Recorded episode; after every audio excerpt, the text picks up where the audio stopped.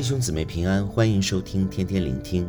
今天我们读的经文是耶利米书十九章一到十五节，题目是灾祸临到。灾祸为什么会临到呢？耶利米书十五章四节告诉我们：我必使地上万国因他们而惊骇，都因西西家的儿子犹大王马拿西在耶路撒冷所做的事。马拿西所做的又是什么事呢？列王记下二十一章三到七节和历代志下三十三章二到七节详细记录了。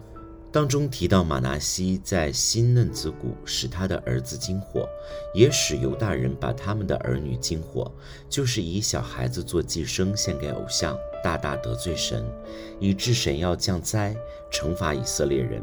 这是今天经文的背景。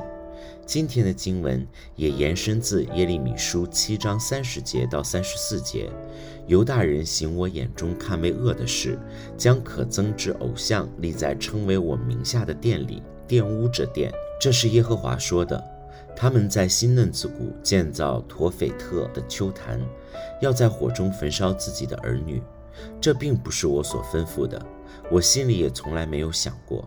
因此，看哪。日子将到，这地方不再称为陀斐特和新嫩子谷，反倒成为杀戮谷。他们要在陀斐特埋葬尸首，甚至无处可葬。这是耶和华说的。新嫩子谷是耶路撒冷南面的低谷地带，而陀斐特则有多重含义，包括垃圾场、焚烧之处、污秽之地等。后来也有传统用陀斐特来形容地狱永刑，因为这里本来被马拿西。用作焚烧儿女、拜偶像的地方。后来约西亚除掉当中的偶像后，把这里变成焚烧垃圾的地方。今天的经文讲到，神叫耶利米先去买窑匠的瓦瓶，再带以色列人的领袖、长老和祭司等前往这里，向他们宣告灾祸临到的信息。第四节讲到犹大人将这地方看为平常，和合本修订版译为使这地方与我疏远。意思是，这地方本来是神所赐的应许地，以色列人应当重视，却相反没有重视，更疏远了赐应许地给他们的神。第四到第五节继续讲到，他们又在这里拜偶像，流无辜人的血，又建筑巴力的丘坛，焚烧自己的儿子。所以神说，这里不再称为陀斐特和新嫩子谷，反倒成为杀戮谷。第一，因为他们在这里流无辜人的血，使儿女惊火，杀害无辜生命；第二，神要审判他们，使他们的尸首填满这谷，所以这里要称为杀戮谷。他们把儿女焚烧献给偶像，神却要使灾祸临到，让他们个人吃自己儿女的肉和朋友的肉。神吩咐耶利米在领袖们面前打碎他买来的瓦瓶，预表神也要这样打碎以色列人和耶路撒冷。最后，神不但叫耶利米向领袖们宣讲，也叫他回到圣殿门口，向所有的以色列人宣讲这灾祸临到的信息。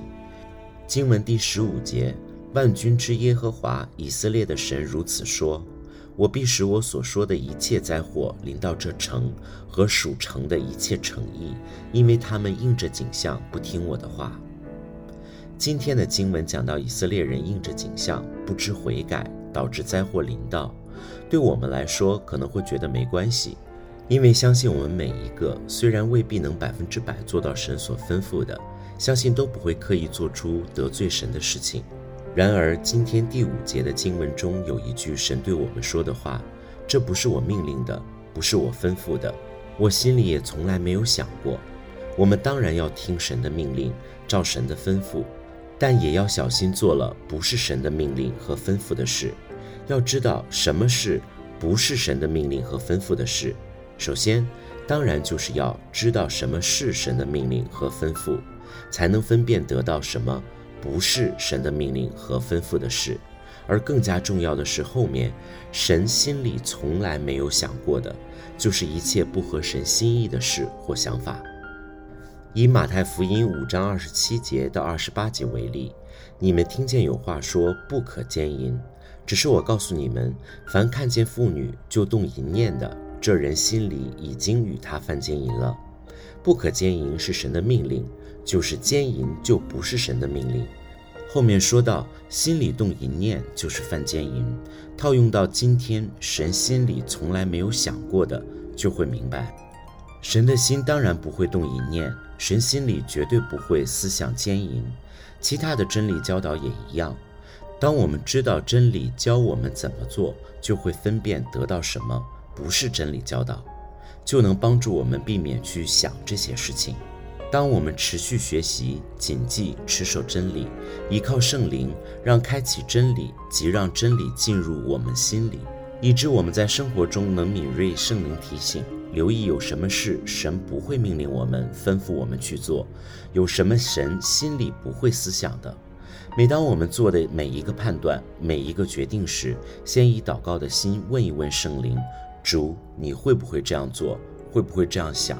这样我们就能慢慢地更能体会到神的心意以基督的心为心。愿我们不但天天把神的话藏在心里也祷告求圣灵让我们贴近神的心肠让我们行事为人以神的心为心不思想神所思所想以外的事以祷告的心跟随圣灵去活出我们的每一天。祝福大家。